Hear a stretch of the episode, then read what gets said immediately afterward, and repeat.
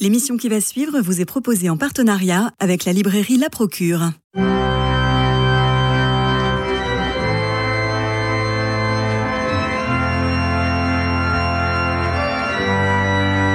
Culture Club, une émission produite par Radio Notre-Dame et diffusée également par RCF. Christophe Maury.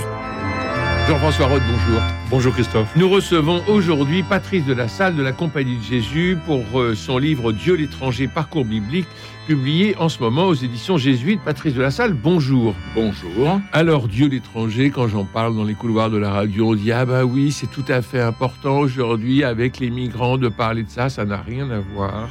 Nous avons Nous avons un livre de haute tenue spirituelle, je dirais peut-être théologique, mais j'ai peur de, de, faire grincer ou que les gens se disent Ah, c'est trop compliqué. Non, parce que vous avez une écriture extrêmement fluide, Patrice de la Salle, et que votre livre se lit comme un roman. Alors, euh, le pape François dit toujours qu'il faut aller à la périphérie.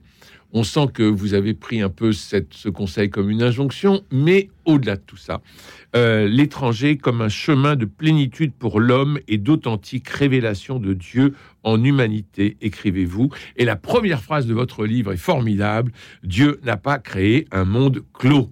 Donc on va sortir de l'entre-soi. C'est bien ça que vous voulez nous dire? Alors déjà, il faut rectifier un tout petit peu la première phrase, c'est Dieu n'a pas créé un peuple clos et non pas un monde clos. Voilà donc un peuple clos.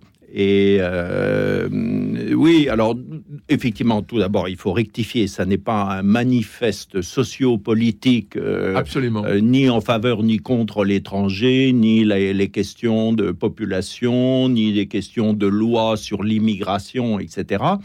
Euh, j'ai quand même voulu ce titre Dieu, virgule, l'étranger, avec toutes les connotations que cela peut représenter, c'est-à-dire d'abord dire que euh, Dieu n'est pas si familier que ça à l'homme.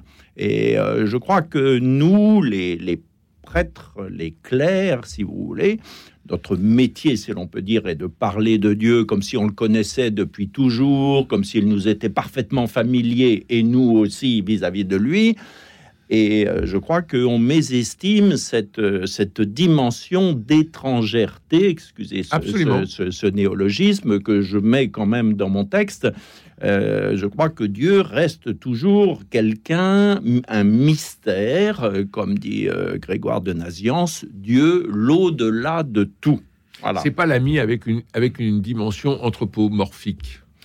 C'est d'abord, euh, voilà, c'est Dieu, c'est le grand inconnu, c'est le Deus absconditus, comme on dit dans les bons milieux théologiques, le Dieu caché qui se révèle néanmoins euh, qui est un mystère, non pas au sens de l'inconnaissable, mais qui nous fait entrer dans la, dans la connaissance de ce qu'il est et de ce qu'il vit avec l'humanité, à condition que l'homme s'y engage évidemment de lui-même, en particulier par la foi.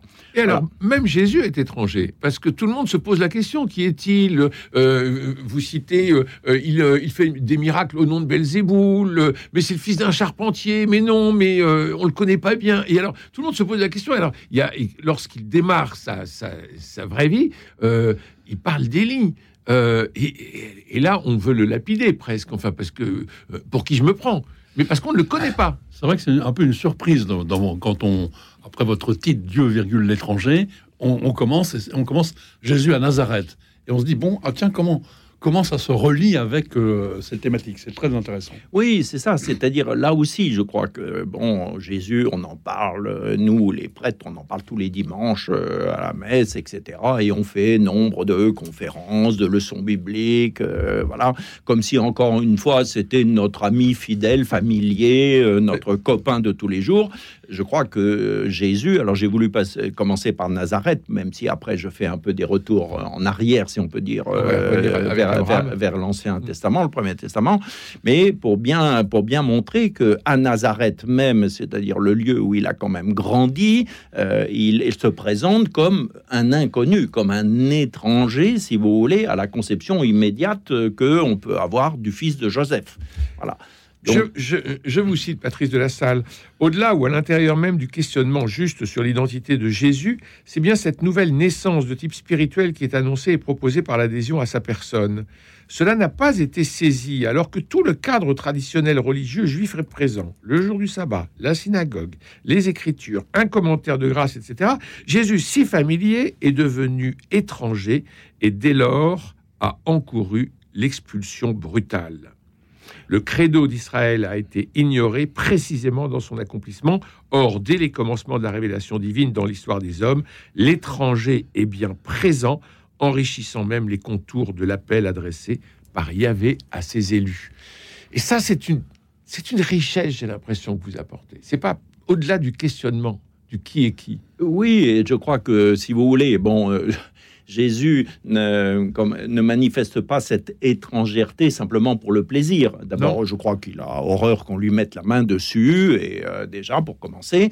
Et d'autre part, il veut effectivement se présenter, euh, non pas, euh, oui, sans doute sous une figure humaine, incarnée, fils de Joseph, de Marie, comme ça sera dit dans l'Évangile, mais aussi voilà, faire euh, apparaître aussi cette dimension de Dieu incarné au milieu des hommes, c'est-à-dire encore une fois le tout autre. Le tout autre, non pas pour euh, nous écraser de son inconnaissance ou de son mystère, mais au contraire pour nous inviter à prendre son chemin de, de connaissance et de reconnaissance de Dieu dans notre propre vie. Je crois que tout cela est dirigé vers, vers ses disciples d'abord, évidemment, vers ses contemporains et vers nous encore aujourd'hui qui lisons ces Alors je reviens, Patrice de la Salle, sur la première phrase de votre livre Dieu l'étranger, parcours biblique euh, aux éditions Jésus. le sous-titre Parcours biblique est tout à fait important à souligner, parce que vraiment, c'est vrai, on reparcourt toute la Bible sur, sur, sur cette, euh, sur cette orientation. Justement, Dieu euh, n'a pas créé un peuple clos. Et vous dites, le début de l'histoire sainte, c'est au chapitre 12 de la Genèse, quand Yahvé dit à Abraham, tu vois là-bas, tu vois là-bas, tu vois là-bas, bah, tu vas jusqu'au bout. voilà, il y a quand même, bon, euh, ça a été souligné un très grand nombre de fois. En cela, je n'invente rien, je n'innove rien, mais effectivement, on voit bien que euh, bah, ce premier démarrage de l'histoire, après les 11 premiers chapitres qui sont de la proto-histoire, donc comme on sait, voilà, et donc le, ce premier chapitre de l'histoire sainte au chapitre 12, c'est quand même euh, Dieu qui appelle à sortir, à sortir de chez soi, à sortir de soi et à rencontrer, en tout cas pour ce qui concerne Abraham, très vite l'étranger, je dirais, dans son aspect ethnique, c'est-à-dire euh, à aller euh, s'égarer, s'aventurer en pays égyptien, ce qu'on ignore souvent, c'est-à-dire on pense qu'Abraham a suivi la trace, voilà, et a fondé le peuple d'Israël par la fidélité à Dieu, ce qui n'est pas faux évidemment, mais assez vite quand même, il est confronté à un milieu étranger et hostile euh, avec l'Égypte qui aura évidemment une importance considérable dans l'histoire du peuple d'Israël. C'est une mission ou, comme d'autres religions, une conquête? Quoi donc? Le, départ d'Abraham euh, qui va aller jusqu'en... Alors ce n'est pas certainement pas une conquête puisque le pauvre Abraham va être reconduit à la frontière, piteusement on pourrait dire, parce que, bon, euh, voilà, l'Égypte s'avère comme cette, euh, ce lieu un peu de confusion où Abraham, craignant pour sa vie, euh, fait passer son épouse, Sarah, pour sa sœur. Voilà, de peur que Pharaon se jette son dévolu sur, sur Sarah. Il la prostitue. Et, et, que Abraham passe par perte et profits du grand plaisir de Pharaon. Donc, voilà, il y a une espèce de. Voilà, alors Abraham dira c'est bon, c'est pas complètement ma sœur, c'est ma demi-sœur. Voilà, voilà. Alors donc c'est une demi-sœur pour une demi-vérité, quoi. Voilà. Et donc, euh, et, bon, ça ne sera pas très honorable, effectivement, mais comme euh, voilà pour ce grand personnage d'Abraham, le père des croyants, mais comme toute la Bible nous dit aussi, pas simplement les merveilles de Dieu au milieu des hommes, mais nous dit aussi les petits côtés de l'homme à reconnaître effectivement euh, cette part d'étranger qu'il va rencontrer dès qu'il sort de chez soi et qu'il porte en lui-même également. Revenons toujours sur euh, cette euh, histoire Dieu l'étranger, enfin cette démonstration, pardon, Dieu l'étranger, parcours biblique. Patrice de la Salle, euh, vous écrivez la saga avec l'Égypte est loin d'avoir livré tout son sens. De fait, entre Israël et l'Égypte, on va assister à un renversement des contraires. Oui. Et ça, et ça je l'avais jamais lu euh, avant de vous lire. Oui, on pense toujours que l'Égypte, euh, c'est le pays épouvantable, c'est l'ennemi héréditaire, l'ennemi de toujours d'Israël. Or, le peuple d'Israël, il faut quand même bien se rendre compte de cela, a trouvé sa pleine puissance, son plein développement, sa pleine croissance d'abord en Égypte. Euh, quand le petit clan de Jacob, 70 personnes, mettons, euh, descend en Égypte pour aller retrouver donc Joseph, euh, le fils perdu qui est retrouvé, là aussi toute une métaphore biblique évidemment.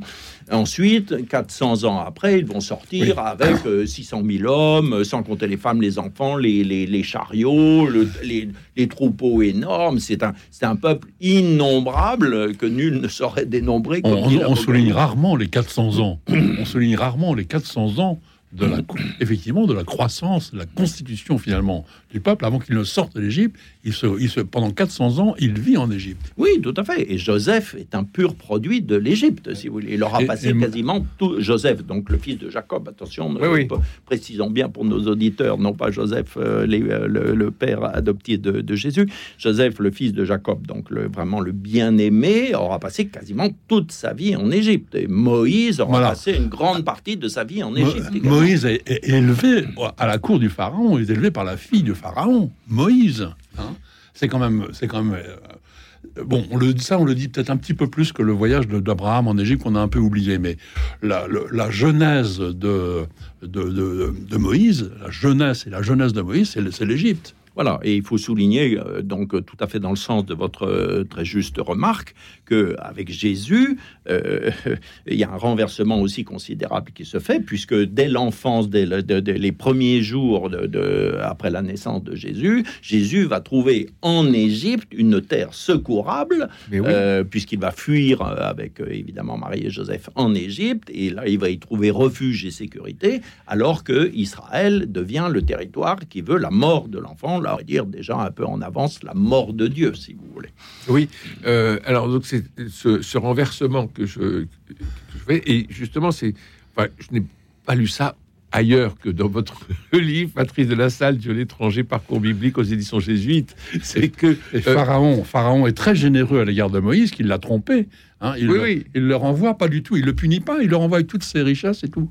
Euh, Abraham. Abraham. Abraham oui, oui. et, et, euh, et, et, ce qui est extraordinaire, c'est que euh, ce que vous soulignez, Jean-François Rode, il y avait quatre siècles quand même qu'ils ont passé en Égypte. Ils sont partis, comme vous le dites, Patrice de la Salle, ils étaient 80, ils repartent à 600 000. Et ils se sont pas mélangés avec la population autochtone. Vraisemblablement pas. Non, probablement pas. Encore qu'on pense que bon, cette, cette vue d'un peuple un peu unifié, donc avec les fameuses douze tribus d'Israël qui sort comme un seul homme, euh, voilà, qui va traverser la mer Rouge, euh, etc. Bon, c'est une vue a posteriori quand même. Et je, je dis ça aussi dans mon livre, c'est-à-dire que à l'époque, très probablement, il y avait des clans, il y avait des tribus, il y avait des groupes euh, donc euh, d'Israélites, si vous voulez, répartis en Égypte. Euh, cette vue qui a été certainement influencée aussi par le la relecture un peu deutéronomiste, si vous voulez, de toute cette histoire, et en particulier après l'exil, c'est-à-dire l'autre drame, effectivement, dans l'histoire du peuple d'Israël. tout ça a été un peu rediffusé et recomposé, probablement. Alors, autre étrangereté, c'est la Samarie, qui est en plein milieu d'Israël, euh, Galilée, Samarie, Judée, et au centre, euh, ben, c'est compliqué. Ben oui, c'est compliqué. Donc ça, et là encore, c'est l'étranger. Et c'est très bien, c'est très bien euh, décrit dans les évangiles, si vous voulez, avec des figures très très très emblématiques euh, de, de samaritains et de samaritaines. Donc euh, voilà, et où effectivement les évangiles présentent pourtant cette région un peu troublée de par là aussi l'histoire ancienne, comme ben, aussi des gens qui espèrent, qui croient et qui aiment, si vous voulez, et qui essayent de tendre aussi vers la connaissance du vrai Dieu. Voilà. Et donc, euh, je crois, il faut relire évidemment le chapitre 4 de Saint Jean avec de ce très beau dialogue de Jésus avec la Samaritaine, ou bien toutes les relations avec les Samaritains, et l'exemple, voilà, qui va rester dans l'histoire de l'humanité du bon Samaritain comme mmh. étant celui qui a tout à fait incarné les deux premiers commandements que Jésus rappelle, tu aimeras ton Dieu et tu aimeras ton prochain comme toi-même. Je vous cite, euh, Patrice de la Salle, il n'est pas fortuit d'évoquer ce contexte divisé entre juifs se disant justes et samaritains considérés hérétiques. Car ce qui advient ainsi en Israël, de par le témoignage vécu de Jésus, est emblématique du dessein de salut apporté par lui au nom de Dieu pour tout un chacun, où qu'il soit, d'où qu'il vienne. Cette universalité en marche va se manifester dès lors en d'autres catégories mises religieusement et donc socialement à l'écart en Israël. Oui, c'est ça. Et donc on a au sein même d'Israël, on a cette terre d'étrangeté, c'est-à-dire que qui peut être sa vocation? Oui, bah, c'est-à-dire là aussi, il faut se démarquer un peu d'une vue un peu globale euh, et un peu rapide, si vous voulez, de l'Israël de l'époque de Jésus, puisque, mhm. bon, l'Israël, on pourrait dire pur et dur, fidèle, c'était la Judée, donc autour de Jérusalem, donc plutôt au sud, voilà, avec, avec Bethléem qui est au, donc au sud de Jérusalem. Un peu plus au nord, c'est donc la Samarie, ce territoire euh, donc un peu confus sur le plan religieux, et encore plus au nord, c'est donc la Galilée, Galilée des nations, que, en particulier l'évangéliste Saint Matthieu, euh, se plaît à traduire comme étant une, une, région traversée par des courants divers et où Jésus va passer quand même les 30 premières années de sa vie. Donc Jésus n'est pas du tout issu du, du, milieu judéen avec ce qui se représente traditionnellement dans l'Israël de l'époque comme étant le monde un peu pur et parfait de la religion et de la, de la foi en Dieu, quoi, en Yahvé. Hein, comme Nathanaël, de Nazareth, que peut-il que peut venir euh, Le Messie ne peut pas sortir de, de, de Nazareth. Il va sortir de C'est un trou. C'est un trou Qu'est-ce qui peut sortir de bon de, de Oui, euh, donc euh, Nazareth, c'est un lieu complètement inconnu des Écritures, si vous mm. voulez. Euh, on, on, en fait référence qu'au moment, de, effectivement, où Jésus s'y installe, si on peut dire, avec Marie et Joseph. Euh, donc, et c'est une euh, et les disciples se, après euh, ben, se, seront remarqués à leur à leur origine galiléenne, si vous voulez. C'est le galiléen, avec l'accent, on pourrait dire l'accent typique de ce de ce lieu de dire bon, ce ne sont que des Galiléens, c'est-à-dire c'est des gens un peu frustes, sans culture, etc comme d'ailleurs cela sera dit explicitement au début du livre des Actes des Apôtres, hein, lorsque Pierre et Jean vont comparaître devant le Saléndrin après la guérison du boiteux de la Belle Porte, on va dire mais comment ça se fait qu'ils ont réussi à lever un paralytique que personne n'a jamais guéri, alors que ce sont des Galiléens, ça s'entend à leur accent, et qu'eux, ils sont absolument sans culture, sans, sans aucune instruction, etc. Et ils sortent de poisson. Voilà, donc euh, ça veut dire que euh, l'Évangile et après les actes des apôtres se plaisent à, dire ben, que c'est de cette euh, voilà, de, ces populations hétérogènes, on pourrait dire de s'en mêler un peu sur le plan religieux, que va surgir la véritable révélation de Dieu en Jésus-Christ et après, évidemment, en son Église. Je vous cite encore d'emblée, Jésus s'affirme dans la main du Père. Telle est son origine qui façonne son identité. Cela est déroutant tant pour les tenants du dogme religieux que pour nombre de ses contemporains anonymes. Autant Jésus va s'affirmer au long de sa vie publique, autant il va demeurer d'une certaine façon insaisissable, et particulièrement dans les situations où la mort rôde, mais il est essentiel que ce domaine soit abordé et finalement vaincu. Cela n'ira pas sans bouleversement pour ceux qui sont appelés à le suivre précisément jusqu'au bout. Alors là, on a un élément nouveau quand même, c'est la mort. Voilà, il faut bien la considérer, si vous voulez, dans l'ordre de notre existence humaine. Oui. Et, si euh, Jésus n'était pas allé euh, jusqu'au bout euh, de, on pourrait dire, de l'existence humaine dans sa, personnalité d'homme, de chair et de sang, on pourrait dire, bah, où est notre salut dans cette affaire Voilà.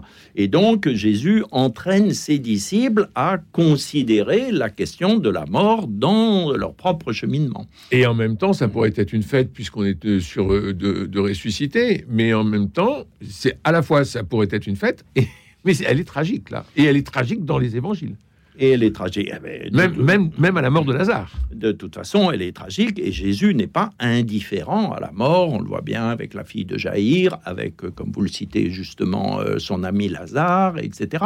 Donc Jésus est ému par la question de la mort. Et Jésus ne va pas affronter sa propre mort à titre d'humain sans tremblement, sans angoisse, sans suer comme, euh, comme on le décrit très bien dans les récits de, la Passion et en particulier à Gethsemane.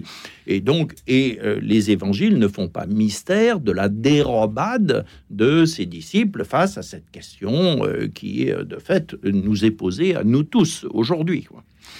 Je vous cite encore Patrice de la Salle dans votre livre Dieu l'étranger aux éditions jésuites. C'est c'est la fin, mais il faut dire que elle m'a elle m'a rendu quoi? C'était hier soir. Je lisais votre livre, je l'ai terminé je- et je me suis dit mais on m'a jamais dit ça comme ça. C'est-à-dire que c'est un livre, enfin, je dirais, qui n'est pas un livre de paraphrase des évangiles ou, de- ou de la Bible comme on en reçoit si souvent ici, mais c'est vraiment un livre de réflexion et d'une lumière à travers la voix qu'il nous, qu'il nous propose. Un amour qui, pour être authentique, doit donc tendre à l'universel et non se resserrer sur le cercle toujours trop étroit des familiers. C'est la mission des croyants, mais c'est d'abord, si l'on peut dire, la vocation de l'homme, qui ne se perd jamais tant que lorsqu'il se replie sur lui-même et déploie en revanche toute l'ambition de fécondité divine que lorsqu'il s'ouvre à l'inconnu toujours étrange rencontré sur sa route. Et cet inconnu toujours étrange, c'est peut-être Dieu. Oui, ben c'est ce que j'essaye aussi de montrer, si vous Mais oui. voulez, dans la, la- la période de la mission donc des premières communautés chrétiennes, et en particulier à travers évidemment les deux exemples majeurs que sont Pierre et, Et Paul, Paul.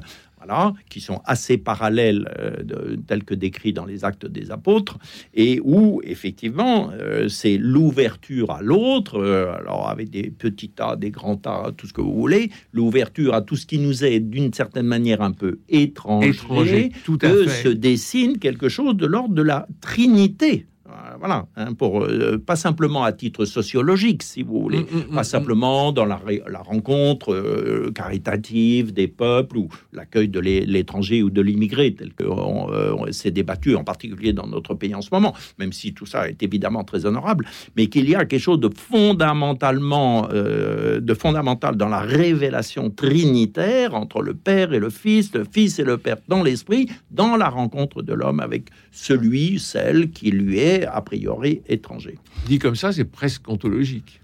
Mais c'est-à-dire que, et je crois que, voilà, je crois que notre Église, si vous voulez, euh, il faudrait qu'elle euh, s'ouvre sur cette dimension de l'universalité en son fond.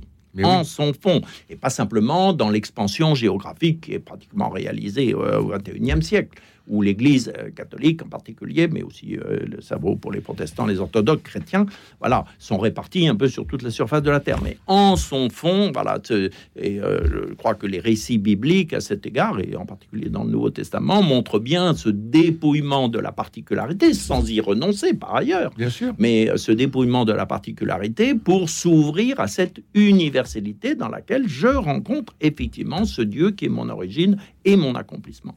Et comme vous l'avez très bien euh, rappelé en début d'émission, ça n'a rien ni de sociologique, ni de psychologique, mais c'est vraiment théologique et euh, ça participe de notre euh, dimension d'homme euh, que ce travail en son fond, comme vous le dites, sur, sur l'ouverture euh, à l'étranger, de ce qui nous est étranger. Jean-François Rode, avant que vous parliez... je trouve que ça, ça rejoint aussi beaucoup, je pense, l'expérience spirituelle de beaucoup, où il y a, en fait, on a toujours peut-être une tension un peu dans notre vie spirituelle entre la familiarité avec Dieu Mm. et, et son étrangèreté. Enfin, on, on- on- l'équilibre est pas si facile que ça à trouver entre le fait de pouvoir s'adresser à Dieu en confiance et le fait aussi de laisser toujours Dieu être différent euh, de ce que l'on sait, de ce que l'on connaît, de se laisser surprendre. euh, Et donc, je trouve que votre euh, texte est un parcours très, très, formidablement clair de, parcours biblique, rejoint aussi vraiment l'expérience, euh,